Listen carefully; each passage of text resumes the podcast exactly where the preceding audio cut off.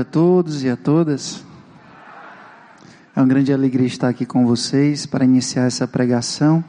Queria que nós fechássemos um pouco os nossos olhos e clamasse a presença do Espírito Santo para que ele nos guie, para que ele nos conduza durante todo o momento.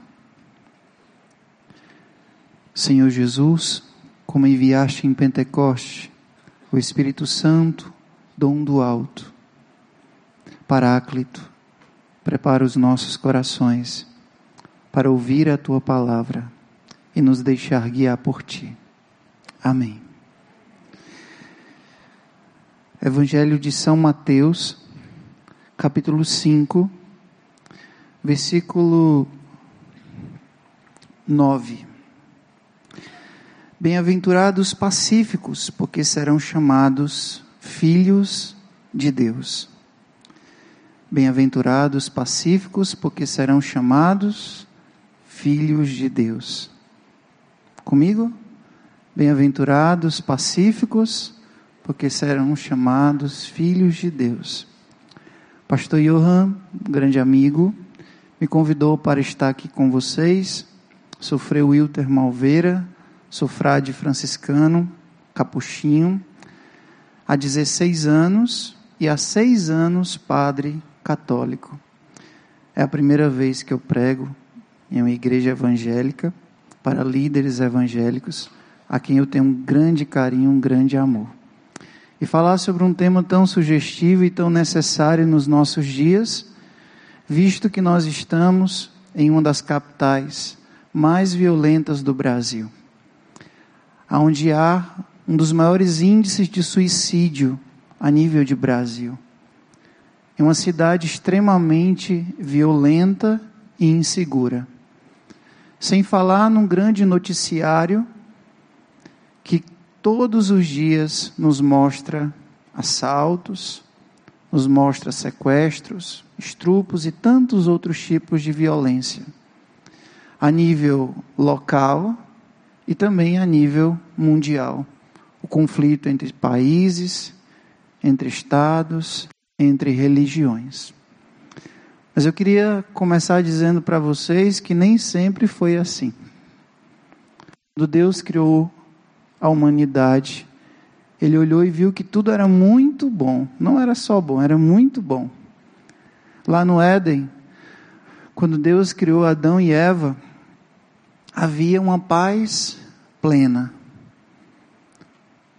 Uma paz tão grande que eles falavam com Deus face a face. Estavam em paz com Deus, estavam em paz um com o outro, estavam em paz consigo mesmo, estavam em paz com tudo que estava ao redor deles. E paz é isso. Paz tem todas essas dimensões. Eu e Deus, eu e o outro, eu comigo mesmo e eu com o todo, com o cosmo, com o planeta. A partir do momento em que o homem quis fazer as suas leis, a partir do momento em que o homem quis procurar o seu jeito de ter paz e desobedeceu a Deus, o caos começou a fazer parte da vida dele a partir do momento em que ele se deixou levar pela voz do inimigo, simbolizado ali pela serpente, o conflito entrou no coração humano. E o que, que foi que surgiu a partir daí? O homem começou a fugir de Deus. Uma fonte de grande guerra interior. Eles começaram a se acusar. Foi ela, não, foi ele já não havia paz nem com Deus nem com outro. E ali começou a fonte de grandes conflitos. Hoje, falando e refletindo, meditando e rezando, orando sobre a paz, eu fiquei pensando que muitas vezes nós não sabemos de fato o que é paz. Todo mundo fala de paz. Mas será que nós sabemos de fato o que é paz? Etimologicamente, a palavra shalom que hoje ainda é a saudação nossa de cristãos, a paz do Senhor. Como franciscano eu costumo dizer paz e bem. E entre os judeus também, shalom. A palavra shalom, paz, não é apenas eu desejar para o outro uma ausência de conflitos externos. Não. A palavra shalom, etimologicamente, na cultura judaica e na palavra de Deus, ela quer dizer, sabe o que? Estar inteiro, estar completo. Acredito que os pastores que estão aqui, ou você mesmo na sua vida, no seu cotidiano, que está começando essa caminhada, você já deve ter escutado alguma vez alguém dizer para você: Eu estou só os pedaços. Sim ou não? Eita, Frei, eu estou só os cacos. Pronto. Uma definição clara e objetiva do que é realmente não estar em paz. É você estar quebrado por dentro. É você estar fragmentado por dentro. Então entendam bem, a primeira coisa quando você desejar a paz ao seu irmão, entenda que você está pedindo para ele que Deus dê, antes de uma paz externa, uma paz interna. Uma paz não somente no sentido vertical, aliás, horizontal, eu e o outro. Eu e meu irmão, que é de um partido diferente, de um time de futebol diferente, de uma igreja diferente, de uma religião diferente, de um bairro diferente. Não é apenas no sentido horizontal, é no sentido vertical, eu e Deus, Deus e nós. A paz ela tem essa dimensão. E eu não tenho medo de dizer, eu tenho pregado isso por, muito, por muitos lugares. Na TV, na rádio, nas palestras, missas, conferências, atendimentos particulares que não se constrói a paz de fora para dentro, mas sim de dentro para fora. Você já parou para perceber que quando você não está em paz, é difícil você enxergar o bem em alguém? Quando o seu coração está fragmentado, está quebrado, como é difícil você perceber a beleza em alguma coisa? Normalmente, quando nós não estamos em paz, a gente vê o mundo exatamente como nós estamos dentro: feio, amargurado, triste, desmotivado. Como é que a gente constrói a paz exterior se dentro de nós não existe paz? A paz é um tema bíblico muito, muito, permeia toda a palavra de Deus. Jesus é chamado, o profeta Isaías, de príncipe da paz. Quando Jesus nasce lá em Belém, os anjos do céu cantam glória a Deus nas alturas e paz na terra aos homens por ele amados. Quando Jesus começa a sua catequese para os seus discípulos, ensinando ele a ser discípulo para depois se tornarem missionários, qual é a primeira saudação? Qualquer discípulo que chegar na casa de alguém, vocês devem dizer: a paz esteja nesta casa. Assim que Jesus ressuscitou e apareceu para os discípulos, repetiu três vezes o quê? A paz esteja com vocês. Porque o coração deles estava cheio de conflito. Mas aí eu faço uma pergunta inquietante: qual paz? a paz do medicamento, estou ansioso, eu vou lá, tomo meu, meu, meu rivotril e fico em paz.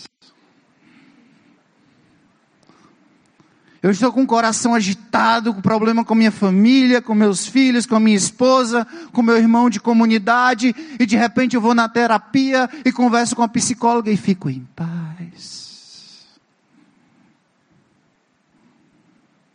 Ou então eu vou lá passo a noite toda curtindo, transando, bebendo, me divertindo, curtindo a vida, e no outro dia eu fico em paz. Essa paz que nós estamos falando, sim, gente, porque os nossos jovens estão indo para o mundo da droga em busca de paz. Não pense que ele vai cheirar cocaína e fumar maconha para ficar mal. Eles querem paz. Alguém que vive a sua sexualidade de forma desregrada, ele quer encontrar naquele momento de prazer paz. Alguém que busca viver a sua a sua vida profissional de forma muito bem sucedida, pensando apenas no valor e não na qualidade, num sentido, porque está buscando aquilo. Eu quero fama, eu quero sucesso, eu quero ser empreendedor, eu quero sempre me dar bem, nem que para isso eu precise puxar o tapete de qualquer pessoa. O que, que essa pessoa está querendo? Paz. Mas Jesus disse uma coisa muito interessante Lá em João capítulo 14, versículo 27. Eu vos dou a minha paz. Ou seja, existe a paz do mundo, que está aí, o tempo todo batendo na nossa porta, batendo na porta da sua igreja, do seu grupo de oração, batendo na porta da sua casa, te oferecendo uma paz ilusória e passageira. Mas Jesus disse: Eu vos dou a minha paz. Ou seja, existe uma paz que só Deus dá. Santo Agostinho viveu durante muito tempo uma vida desregrada. Ele foi um advogado que defendia pessoas desonestas. Santo Agostinho passou por várias seitas, heréticas. Santo Agostinho era promíscuo, devasso, imoral. Chegou a ter um filho com uma prostituta. Se você quiser, depois leia as confissões. Pior ainda, a mãe dele, Mônica, era uma cristã irrepreensível. E ele chacotava da cara da mãe dele questionava, implicava com ela. E durante muitos anos, Agostinho viveu a sua, a sua vida assim, buscando paz onde não devia. Mas, indo buscar a sua mãe na igreja, ouvindo as pregações de Santo Ambrósio, até para questionar depois, a palavra de Deus foi penetrando no coração dele e foi penetrando aos poucos, ele foi descobrindo aos poucos a verdadeira paz. Ao ponto de um dia ter uma profunda experiência com Deus e dizer: Tarde te amei, ó beleza tão antiga e tão nova. Tu estavas comigo e não eu contigo. Eu te buscavas fora e tu estavas dentro. E essa célebre frase que ele diz: O meu coração permanece inquieto enquanto não repousar em ti. Enquanto nós estivermos nessa terra, meus irmãos, nós iremos viver momentos de conflito, nós iremos viver momentos de dificuldades. A nossa paz não é uma ataraxia dos gregos. O que é uma ataraxia dos gregos, Frei? É exatamente a gente se deitar dentro de uma rede e não querer conflito nenhum. Não! Se você é cristão, prepara os coros. Se prepare para ser perseguido, criticado, humilhado. Mas se você tem a paz em Deus, nada pode te abalar. Lembra daquela passagem quando Jesus estava com os discípulos em alto mar, né? Aquela barca. Diz lá que Jesus estava dormindo sobre um travesseiro. E começa a vir aquelas ondas revoltas para tirar a paz de todos que estavam ali. E foi exatamente o que aconteceu. Os discípulos começaram a se inquietar e perder a paz, mesmo tendo o príncipe da paz dentro do barco. E começaram a gritar, e começaram a se desesperar, e começaram a perder o sentido de tudo. Parece que eles não tinham escutado nada que Jesus tinha dito, parece que eles não tinham visto os milagres. E Jesus se levanta, na autoridade de Filho de Deus, acalma o mar, porque ele tem poder para isso, e pergunta para os discípulos: cadê a fé de vocês? É muito fácil estar em paz quando a sua conta bancária, ó, tá boa. É muito fácil você estar em paz quando seus filhos são super dedicados, sempre tiram as melhores notas do colégio. É muito fácil ter paz quando a sua vida conjugal está irrepreensível. Não somente lá no Instagram e no Facebook. É porque lá no Facebook e no Instagram todo mundo é sorrindo, todo mundo magro, todo mundo bonito, né? Mas eu sou padre, eu conheço os bastidores da humanidade, nem sempre é assim. Mas quando for de fato mesmo, que a sua vida conjugal estiver ótima, perfeita, irrepreensível, é muito fácil estar em paz assim. Mas ficar em paz, em um meio de um conflito, de uma tempestade, de um momento de dificuldade, é sinal de que você tem uma paz não apenas humana, passageira e ilusória, você tem a paz em, diga forte, em Deus. Pode vir onda que vier, pode vir tempestade que vier, não vai te abalar, porque você está ancorado, você está seguro. Meu povo, eu me lembro de uma historinha, já para terminar, que eu escutei há alguns anos atrás e que me serve até hoje. Disse que tinha um, um frade, assim que nem eu, rezando, orando em uma determinada floresta, contemplando a natureza lá, tranquilo, sereno. E chegou um cavaleiro, raivoso, cheio de autoridade, de arrogância, e disse assim: Ei, ei, frade.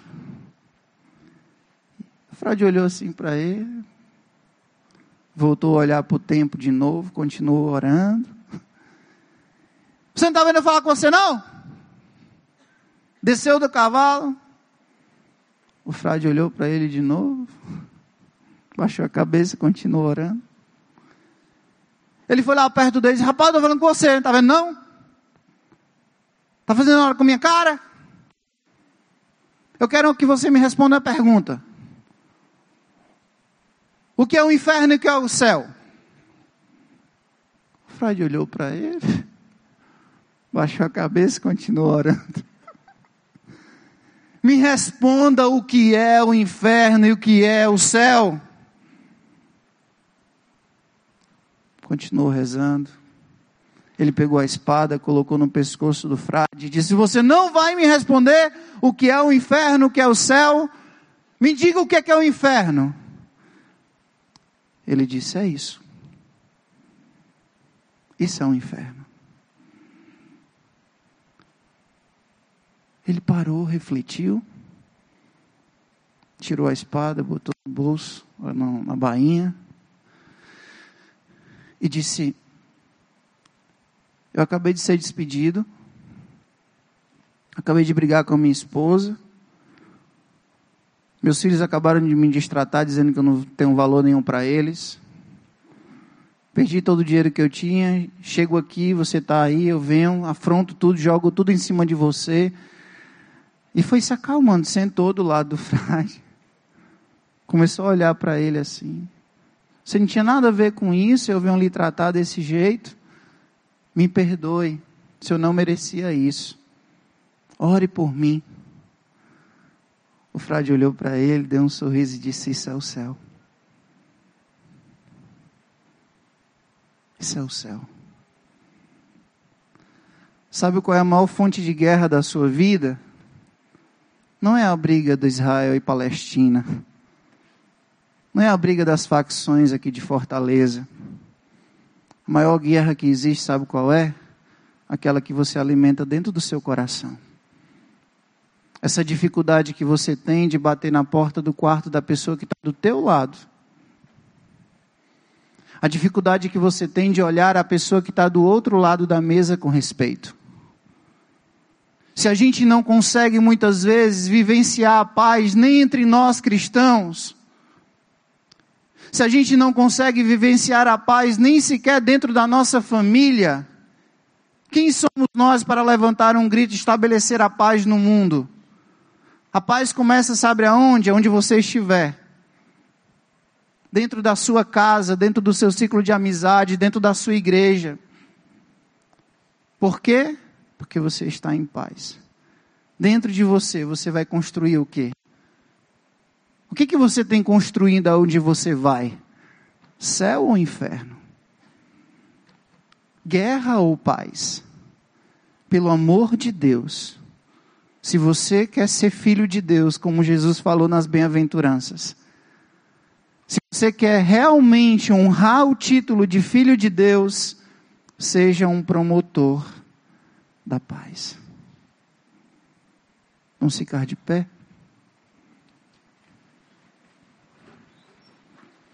Feche seus olhos.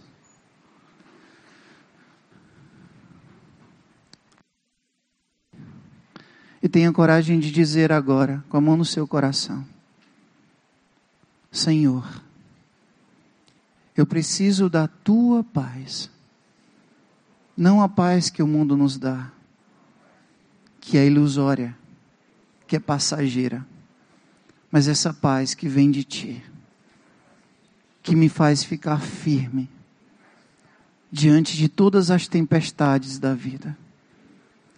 E que eu seja, aonde eu estiver, não um sinal de guerra, não um promotor de confusões, de disse-me disse, de picuinha, de confusão, mas que eu seja um sinal de paz no mundo.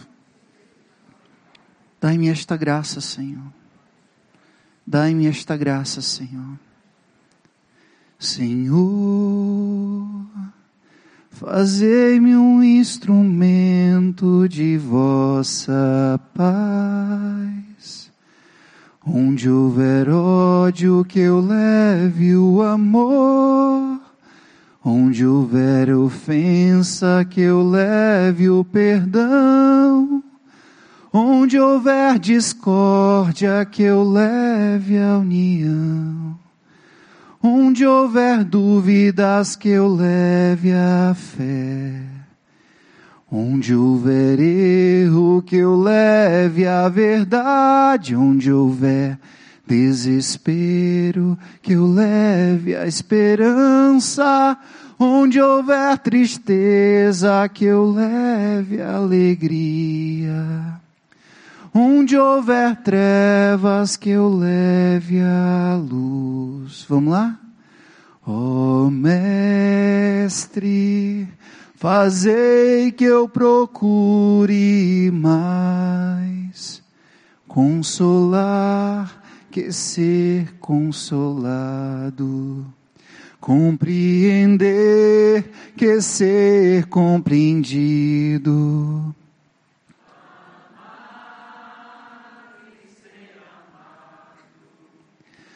Pois é dando que se recebe, é perdoando que se é perdoado, e é morrendo que se vive para a vida eterna.